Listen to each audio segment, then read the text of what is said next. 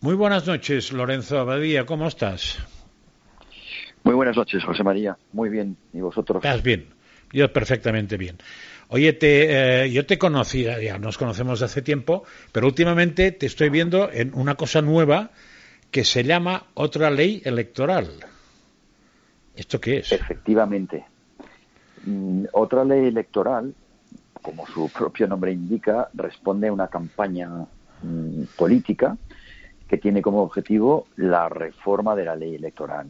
Mm, por medio pues de un procedimiento yo también diría bastante clásico que es eh, la recogida de firmas. En este caso son firmas online mm, entre otras razones porque con el coronavirus mm, bueno no, no habríamos tenido otro remedio pero en todo caso lo habríamos hecho ya teniendo en cuenta pues cuál es la evolución de la sociedad lo habríamos hecho eh, online no entonces recogemos firmas y con ello, cuando tengamos un número muy elevado de ellas, lo que queremos demostrar es que este tema que tiene para nosotros una necesidad perentoria y es de una importancia capital, ha de estar en la agenda política. Es decir, al final lo que pretendemos con todo esto es poner la reforma de la ley electoral en la agenda política.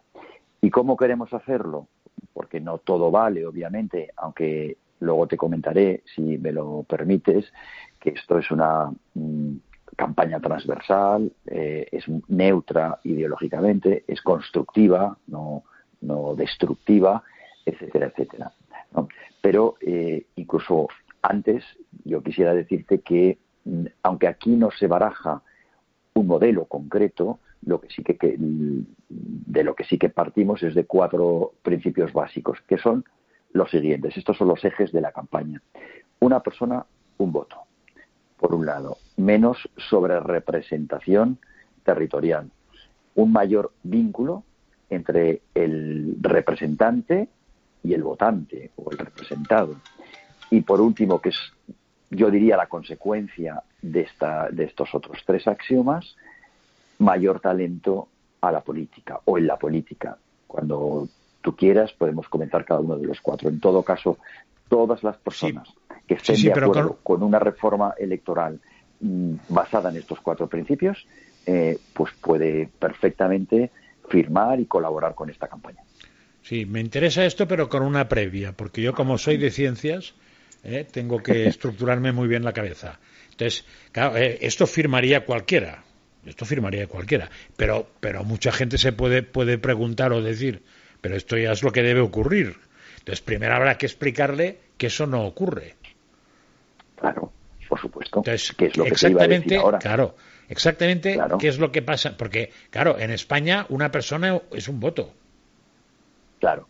Cuando tú has intervenido ahora mismo, yo pensaba haber continuado diciendo estos cuatro principios que son la, el catón en la democracia no se cumplen en España, lo cual no quiere decir que se incumplan absolutamente, pero no se cumplen bien. En algún caso no se cumplen de ninguna manera y en otros pues se cumplen bastante mal. Por eso nuestra democracia, si se quiere llamar así, hay puristas que dicen que o hay o no hay democracia, nosotros eh, pues tenemos un tono bastante más moderado y entendemos que las democracias al final mm, trabajan o se mueven en una horquilla, en, un pasillo, eh, bueno, pues mm, eh, que va, por decirlo así, entre lo casi perfecto y, lo muy imperfecto. La nuestra es una democracia bastante imperfecta y nosotros entendemos que si lo es, y luego si quieres también lo comentamos, que si tuviéramos una democracia más perfecta, más mejorada, más perfeccionada, pues nos iría bastante mejor a los ciudadanos. A nosotros los partidos y los políticos teniéndoles obviamente respeto, pero nos importan mucho menos que los ciudadanos. Lo que queremos es que la política sirva de verdad para trabajar eh, o para beneficiar al ciudadano. Y es muy difícil que eso se llegue a lograr si no hay una ley electoral. Tenemos eh, esta fantástica tertulia o entrevista para comentarlo. Y no, no tiene o no cumple, no concita estos, estos requisitos básicos que yo te acabo de comentar. Eh, si quieres, empezamos por el que tú me decías. Una persona, un voto. Pues no se da. Es decir, eh, todas las personas votan o pueden o tienen derecho a votar, con las excepciones que marca la ley, que son poquísimas. Sí, de acuerdo.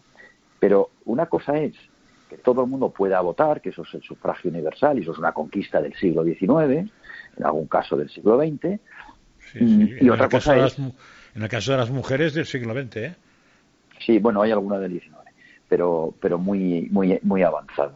Y, y, y, en todo caso, la mayoría, pues es la, los, primeros, las primeras décadas del siglo XX. Entonces, mm, nuestra Constitución que dice que, es, que el voto tiene que ser eh, libre, igual y secreto. ¿vale? Eh, es libre, ya veremos que no del todo. Es igual, vamos a ver que no es igual. Es secreto, pues en principio sí. ¿Hay sufragio universal? Sí, pero es que la cualificación del sufragio, del derecho al voto, mm, que es el derecho activo en este caso, mm, pues eh, delimita mucho sus propias características en función de cómo se produce. Yo soy de Huesca. Eh, para obtener un diputado. Eso es, verdad, además. ¿eh? Eso es verdad. Que es, Es, verdad. Yo soy osense pro, que se dice, ¿no? Es decir, muy orgulloso de serlo. Y, oye, en mi tierra, muy olvidada por otra parte en otras cuestiones, en mi tierra obtener un diputado en número de votos, pues sale muchísimo más barato, como vulgarmente se dice, que obtenerlo en Madrid, pero del orden de 2,8 veces, si no me equivoco. Más barato quiere decir que, con que con menos votos consigues un diputado. Exactamente. Eso es lo que quiere decir más barato. ¿eh? O sea, que conseguir un diputado en una formación política por Madrid exige muchos más votos que lo que eh, exige una provincia como es Huesca. Y como Huesca y otras. Vale. pero, pero fíjate, Lorenzo, es para, es para hacerlo un poco más entretenido, porque si no, es un discurso. Eh, fíjate que la, el concepto un hombre, un voto eh, se, da. Otra cosa es un hombre, un voto que pese igual. Pero un hombre, un voto en España se da. Otro asunto es que este voto no, no pesa lo mismo, no vale lo mismo. En estos tiempos, además, conviene, eh, y por eso lo hemos puesto así nosotros, decir una persona, un voto. Pero aparte de, digamos, esa pequeña distinción semántica, y además yo entiendo que tú utilizas eh, el término hombre en este caso como neutro, es decir, como representante de la especie humana y punto, exactamente. Pero bueno, nosotros nosotros eh, lo, simplemente ponemos o decimos una persona un voto. Al margen de eso, eh, no, no es lo mismo, porque si tu voto al final eh, y por eso yo decía lo de barato, que, en, el sentido de que requiere menos votos para obtener un diputado de las mismas características, obviamente, pues eso quiere decir, eso quiere decir que en realidad no hay igualdad. Mi voto no es igual al tuyo si yo necesito más para tener. No está claro que no son iguales. Está claro que mi voto depende de dónde vote. Claro, eso, y eso hace que el voto no sea igual, claro. Y por tanto que estemos en un sistema no justo o no equitativo. Claro, cualitativamente hablando es lo mismo, cuantitativamente hablando no. Porque, porque tienes una diferencia. Claro, si no vale lo mismo, eh, si tú necesitas más que yo, tu voto no tiene el mismo valor que el mío. Obviamente. Es decir, si en mi caso, eh, en, en Huesca, imaginemos, yo necesito eh, 70.000 votos para tener un escaño, pues un voto es la, eh, la, la milava parte eh, de un voto, de un escaño. Mientras que en Madrid, si tú necesitas 200, pues será la 200.000 parte de un, de un escaño. luego, mm, luego mm, si lo pones en una balanza, no es lo mismo. No siendo quizá lo más importante. ¿eh? Hay, otra, mm, hay otra circunstancia que también está relacionada con la igualdad del voto, que es que hay muchas minorías cuando digamos ya no solamente desde el punto de vista eh, identitario no eh, eh, incluso ideológico ¿no? o cultural hay minorías que, que, teniendo votos porque no hay eso implica que no hay proporcionalidad que teniendo en todo el territorio nacional un número importante de votos no importante suficiente si tú lo dividieras para 350 te daría un escaño y sin embargo eh, no, no están representados, no tienen esa minoría, o sea, no tienen esa representación. ¿Por qué? Pues porque hay unas barreras que, están marcadas sencillamente por la propia eh, mm, por, las, por las propias circunscripciones, esto no tiene que ver con la ley DONT, que hacen que pues esas minorías no estén en el Parlamento. Y yo creo que eh, toda minoría lo suficientemente importante, como estamos hablando de, de varias de centenares de miles de votos, ¿no? Eh, pues tendrían que estar representados en el Parlamento. ¿En España eso se da? No, no se da. ¿Vale? O sea que, de acuerdo al primer punto, eh, de acuerdo al primer punto, pues no, ya vemos que no se cumple, ¿no? El, el primer axioma. Pero es que ocurre lo mismo con la sobrerepresentación territorial. Eso está más enfocado a ver que además hay provincias o comunidades autónomas cuyos objetivos además distan mucho de lo que son los objetivos nacionales y entonces mm, pues no hay digamos que no que mm, presionan y, pueden negociar en el en el Parlamento o en el Gobierno de, manera que distorsionan al final lo que es el espíritu eh, nacional. O sea que aunque parezcan que son o parezca que son dos criterios muy parecidos o dos axiomas, no es lo mismo la igualdad del voto que la sobrerepresentación o la infrarrepresentación. más o menos, Lorenzo, más o menos, un, diputado en, en, Teruel, que dominarás tú, la ¿cuántos, cuántos votos son? Pues más o menos, acabo de ¿eh? decir que sí, yo te diría que 70, 80. Mil. Vale, lo dejamos en 70.000. Eh, para que la gente lo entienda. Tomadlo, si, yo voto en. Porque no estoy seguro. Sí, no, da igual, es para poner un ejemplo. Si yo me presento, el Partido Francasista, que es el mío, se presenta solo en Teruel y saca 71.000 votos, tendré un diputado. Si saco 142.000 o 141.000 y pico, tendré dos diputados. Pero si me presento en toda España y la suma en toda España me da 140.000 en toda España, pero no me da en ninguna provincia suficiente para sacar un diputado, con los mismos votos yo no sacaré nada. Eso es lo que estás intentando explicar en el punto 2. ¿Y qué ha pasado a veces? Que eso se quejaba mucho Izquierda Unida de que tenía muchos más votos que el PNV, por poner un ejemplo, pero no tenía muchos menos diputados, porque sus votos se repartían en toda España, con lo cual no alcanzaba al mínimo en muchas provincias. Eso es lo que estáis pero diciendo. Puede, pero puede darse el caso de que tenga un millón de votos, no solo 250, que tuviera un millón de votos y que por, vamos a decir, por 10 votos en cada circunscripción, vamos a exagerarlo, en las se circunscripciones por, se quedas en cero y podría tener, vamos a exagerar, probablemente podría tener dos millones de votos. Bueno, pues eso no es lógico, ¿no? O sea, no es lógico, no es justo, ¿no? Sí, sí. No, no, está claro, está claro. Pero, pero eso, hay mucha gente, Lorenzo, que, porque yo sé, eso es un tema que a mí también me ha preocupado siempre, sobre todo porque sabemos que eso atrae una consecuencia horrible, que es el peso de los nacionalismos en el, en el Congreso de los Diputados y en el Senado, fundamentalmente en el Congreso. Con lo cual es un tema que es preocupante desde hace muchos años y que nadie está dispuesto a mover un dedo, la verdad. Bueno, está dispuesto a mover un dedo al que le va mal. Izquierda Unida estaba dispuesta a mover un dedo y a llorar y a gritar. exactamente, UPyD. Y, nadie les hizo caso. Y Ciudadanos hasta que consiguió los 60 escaños. Y Vox hasta que consiguió los 50 escaños. Claro, eh, siempre estamos igual. Siempre, estamos, siempre estamos igual. De todas formas, los partidos que de verdad se ven beneficiados por esto son los partidos nacionales mayoritarios. Es decir, el PP y el PSOE. Más que los nacionalismos, incluso. ¿eh? ¿Está, seguro de eso? Sí. puede ser que a nivel de diputados sí, pero a nivel de fuerza después, si le quitaras eso, los nacionalismos ah, pueden desaparecer, ¿eh? Bueno, claro, eso es otra cosa. pero matemáticamente... Puede desaparecer como peso político, pueden desaparecer. Sí. Claro, porque, en el eh, momento que dejan de chantajear al Estado, pues entonces, eh, su fuerza se ve muy disminuida. Y si pasas, si pasasen de, vamos a decir, de lo que tienen a, la mitad, obviamente mm, lo que ocurriría es que probablemente mm, ni siquiera el apoyo de los nacionalismos sería suficiente para crear gobiernos. Luego pasarían un poco, como tú dices, a, a la eh, dejarían de tener a la irrelevancia, dejarían de tener Exacto, no, no, tendrían fuerza. Insisto, eh, los, la, concentración de voto de los nacionalismos lo que hace es que haya bastante correlación entre sus votos y sus escaños.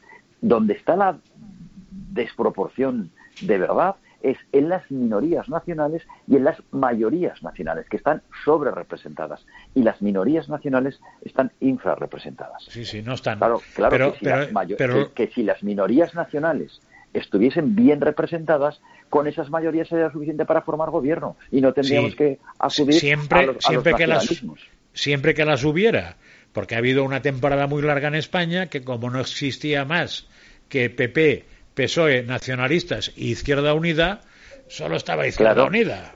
En el momento que salen Ciudadanos, UPyD, etcétera, ya daban opción a más a más posibilidades. Pero si no, ni siquiera por eso. Pero yo te, yo te, quería llevar a otro sitio, que es que eso, cuando lo explicas a la gente, la gente te dice, coño, claro, la ley Don, explícales que no es la ley Don. O sea, que la, distorsión viene por otro lado. La ley Don es una fórmula proporcional con un ligero sesgo mayoritario. Es decir, que dentro de la proporcionalidad acaba favoreciendo un poco al partido más votado. un pelín, exacto, un pelín, un pelín. Y lo que hace es redistribuir los, restos, fundamentalmente. Dentro de los, está dentro de los sistemas proporcionales, no de los sistemas mayoritarios. Es un sistema proporcional, la ley como es Ojero y, y el resto. Lo que ocurre es que si tú aplicas esa fórmula u otra proporcional en, en distritos muy pequeños, volvemos a Huesca, ¿vale? Porque la ley DONT en Madrid sí que es proporcional. Ahora explicaremos por qué. Pero que, Madrid manda al Parlamento 34 escaños, 34 diputados. En cambio, eh, en Huesca, que mandamos tres, no es, no es proporcional. ¿Por qué? Pues porque para sacar el tercero, incluso, tú necesitas tener un 20, un 25% de votos. Con un 25% de votos eh, nacional en una circunscripción única o nacional, tú llenarías el Parlamento de Diputados. Tendrías exactamente la cuarta parte de 350, 75. Sí, y cabe, cabe la posibilidad de que no mandes ninguno. Como fíjate, la, fíjate la, la desproporción. Y eso no es justo, no es equitativo, y por lo tanto nosotros creemos que eso, esa, ese criterio tiene que eliminarse. Además, para cumplir un mandato constitucional, que es que el voto tiene que ser libre e igual. podríamos decir Vamos, que, si, alguien, en cambio si, alguien, no lo entiende, hay una manera de explicarlo también muy fácil, que es qué pasa en las elecciones nacionales, o sea, Congreso, sobre todo Congreso, y qué pasa en las elecciones europeas. Y entonces verá que la diferencia, y se aplica la misma ley DON, se aplica la misma, y no tiene nada que ver. En las europeas, tú, eh, el voto casi siempre tiene producto. Hombre, si son cuatro en España, no pero es muy fácil que tenga una consecuencia de un diputado, porque es una circunscripción nacional, con lo cual se pierden muy pocos votos. En cambio, en las, en, cambio, en las otras, en las provincias se pierden una burrada de restos de votos que van a la basura. no, es necesario que vayas a las europeas. Vayamos a lo que yo te empezaba a comentar. Quedémonos en Madrid. ¿Por qué los partidos minoritarios, vamos a hablar de UPyD, nacionales, eh, tienen siempre sacan el escaño por Madrid. No es porque el líder se presente por Madrid también, pero no eso no es lo fundamental. Lo fundamental es que allí sí que opera la proporcionalidad. Como, como Madrid manda 34 diputados, para tener un diputado por Madrid, tú necesitas obtener la trigésimo cuarta parte de los votos, la 34 parte ¿eh? Eh, de, de, los de los votos. Es decir, que de, qué sé yo, de un millón o de dos millones, pues eh, tendrías que dividir para 34. En este caso te saldrían de un millón, pues 30.000 o treinta y tantos mil. Tú qué diferencia, ¿no? En cambio, eh, en, en, el, en, el, aun teniendo ese sesgo en relación con la población, sigue siendo eh, mucho más fácil obtener un diputado allí. ¿Y por qué nunca salen eh, pues, pues, yo qué sé, eh, Izquierda Unida, o salía, o la Junta Aragonesista, o eh, UPyD por Huesca, pues porque tenían que tener un 25% de, de, de votos de intención de voto y de voto. Y claro, y, eh, como mínimo ser la segunda o tercera fuerza en Huesca. Como mínimo ser la segunda o tercera fuerza. Creo que en muchos casos la segunda. y no es, ya, pero que. Pero que tú tengas eso y el resto no, y no lo tenga el PP, el PSOE y no sé quién más, es imposible. Porque es muy difícil. Y además cabría, cabría la posibilidad, como tú acabas de decir, que tú tuvieras un 25% y sacases un escaño. Y otro tuviera un 24,95%, pues no tendría un escaño. Y dices, pero ¿cómo? ¿Con la cuarta parte del electorado no tendría un escaño? No, en Huesca no. Sí, sí, está claro. En Huesca, en Soria, en Teruel, eh, hay muchos sitios. En muchas provincias, en muchas provincias. Sí. Y hablamos de tres diputados, pero provincias de cuatro diputados, que, la, que, el sesgo o la barrera de entrada sigue siendo bestial, de grande, pues hay muchas, hay muchas también. ¿no? Hay muchas, hay, pero muchísimas. Y entonces, pues, pues no, no, no opera la proporcionalidad. Nosotros creemos que tiene que operar, aun no siendo, eh, quizá, eh, o complementariamente, siendo tan importante como los otros acciones, ¿eh? que si quieres entramos para mí en la clave, en la clave de bóveda de todo sistema electoral y de todo sistema político. El político, el representante, llamado así, a veces llamado bien llamado, a veces mal llamado, representante de los ciudadanos, que no dependa directamente de los ciudadanos, jamás trabajará para ellos. Jamás. Cada uno trabaja para quien le paga y eh, aunque estés en una ONG, ¿eh? todo el mundo trabaja para quien le paga, todo el mundo trabaja para de quien, para aquel de quien sus frutos, los que espera obtener del trabajo, sus objetivos, dependen. Es así de sencillo, ¿no? Pues si un diputado, y ahora lo comentamos rápidamente, eh, si un diputado no depende de los votantes o depende en una ínfima medida y sin embargo depende del jefe del partido político que le pone en la lista, que está cerrada y bloqueada y que solamente el jefe puede confeccionarlas porque tiene ese monopolio de facto, que también es inconstitucional, ahora lo comentaremos, pues ¿para quién va a trabajar el diputado? Pues para su jefe. ¿Y de quién se va a olvidar? Pues del pueblo, de los ciudadanos. Y la mejor prueba de ello es que cuántas veces vemos romper la disciplina de partido. Nunca en España. ¿Por qué? Porque nadie se atreve porque saben que romper la disciplina del partido es hacerle un corte de mangas al jefe. Y por tanto el jefe se enfadará, se la guardará y al cabo de cuatro años le dirá, no, no repites que no me eres fiel. Esto es una relación casi mafiosa. Por lo tanto, insisto, esto es creativo. Ahora, ahora terminaremos hablando de ello si, si me lo permites. Esto no pretende destruir nada. No habla, no estoy hablando de nadie en concreto. Estoy hablando del sistema y la mejor. No, si afecta a todos. Eso afecta a todos. Afecta a todos y afecta a la nueva política, porque la nueva política en este sistema es tan vieja como la anterior. Esto, o sea, estos son eh, vino nuevo odres viejos. Y al final, ¿qué ocurre? Pues que se pudre o que acaba siendo exactamente igual, adquiere los mismos vicios que, que, lo, que, el, que el resto. De hecho, ha pasado así y así les ha ido. De hecho, exacto. Y bueno, así les ha ido, pero por ese procedimiento también les tendría que ir mal a los, a los, a los más antiguos.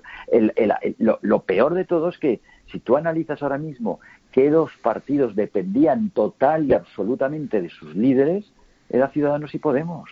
¿no? Bueno, y en el y en el y, y en Vox que digamos que hay una especie de Sanedrín de, cuatro personas en concreto, ¿no? Pero en, lo más lo más llamativo eh, fue Ciudadanos y Podemos, que además se les llenaba la boca con la nueva Rivera.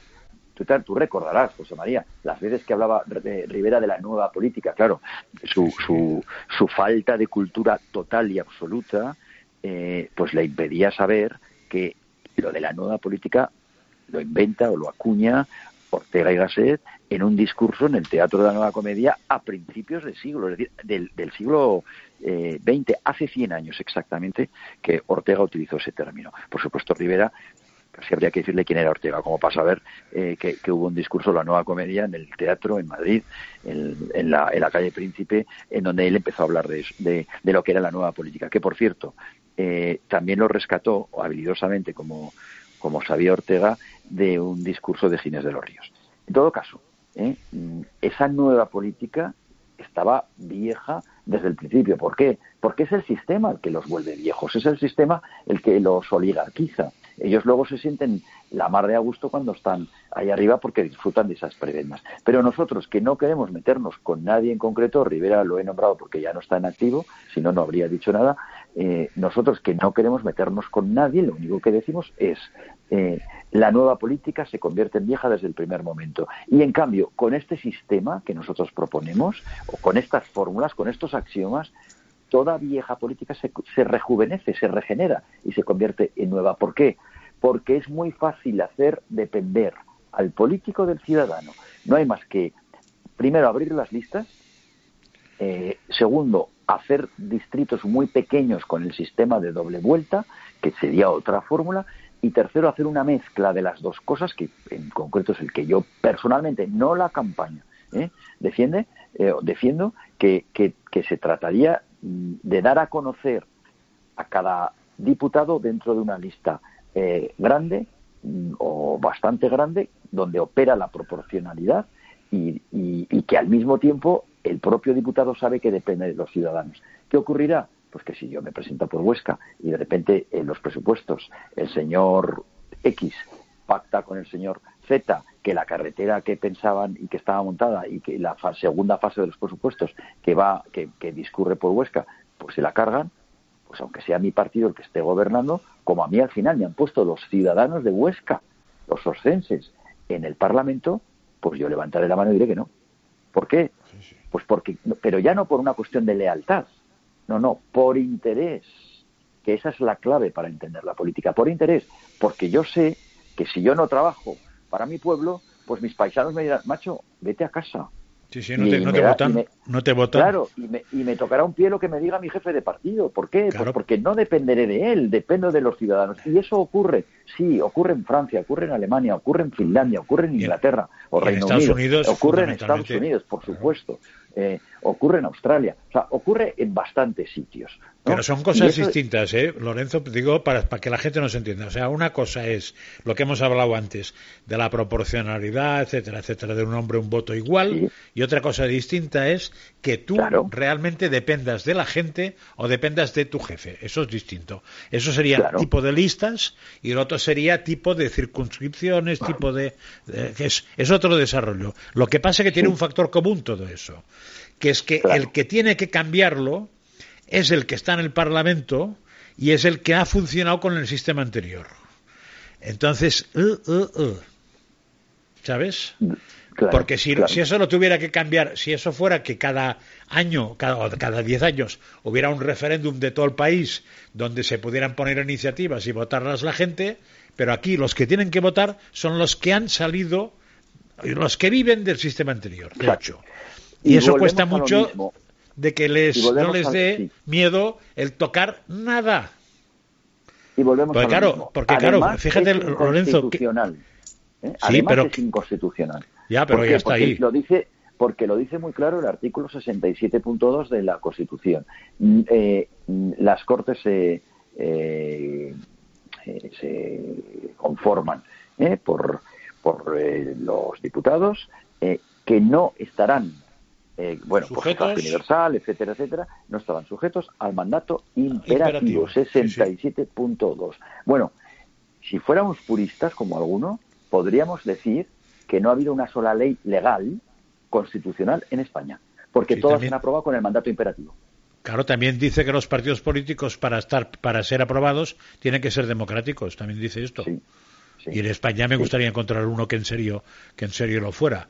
Pero tú imagínate, digo para que para que porque yo a veces lo he pensado esto. Yo me imagino que ahora todos los 350 diputados que hay en el Congreso, si fuera por talento o por o por liderazgo de un territorio, ¿cuántos quedan? Ni uno. Estos. Pues por eso no van a votar eso. vamos a ser benévolos, deja el 10%. Por eso no van a votar, por eso se resistirán como gato panza arriba a votar eso, porque se encuentran sin trabajo. Pero con eso ya contamos, te lo digo ya, ya lo sé, pero quiero que expliques por qué. Quiero que expliques que contáis con eso. Pues, pues, claro, por eso la gente nos dice, ¿por qué no vais a presentar una ILP, es decir, una iniciativa legislativa popular, una recogida de 500.000 firmas y llevarla al Parlamento por dos motivos. Porque no primero, porque caso. primero porque se nos van a reír en la cara como ya ha pasado, ¿no? Se nos reirían porque no lo vamos a hacer.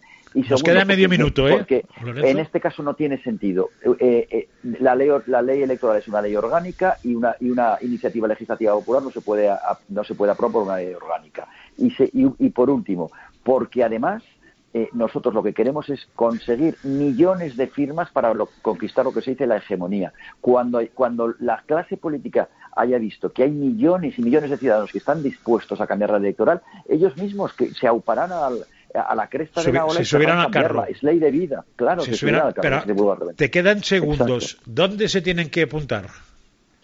Otra ley electoral, punto es. Allí dentro te lleva directamente a la campaña, perdón, a la recogida de firmas. Otra ley Otra ley electoral, punto es, acuérdense.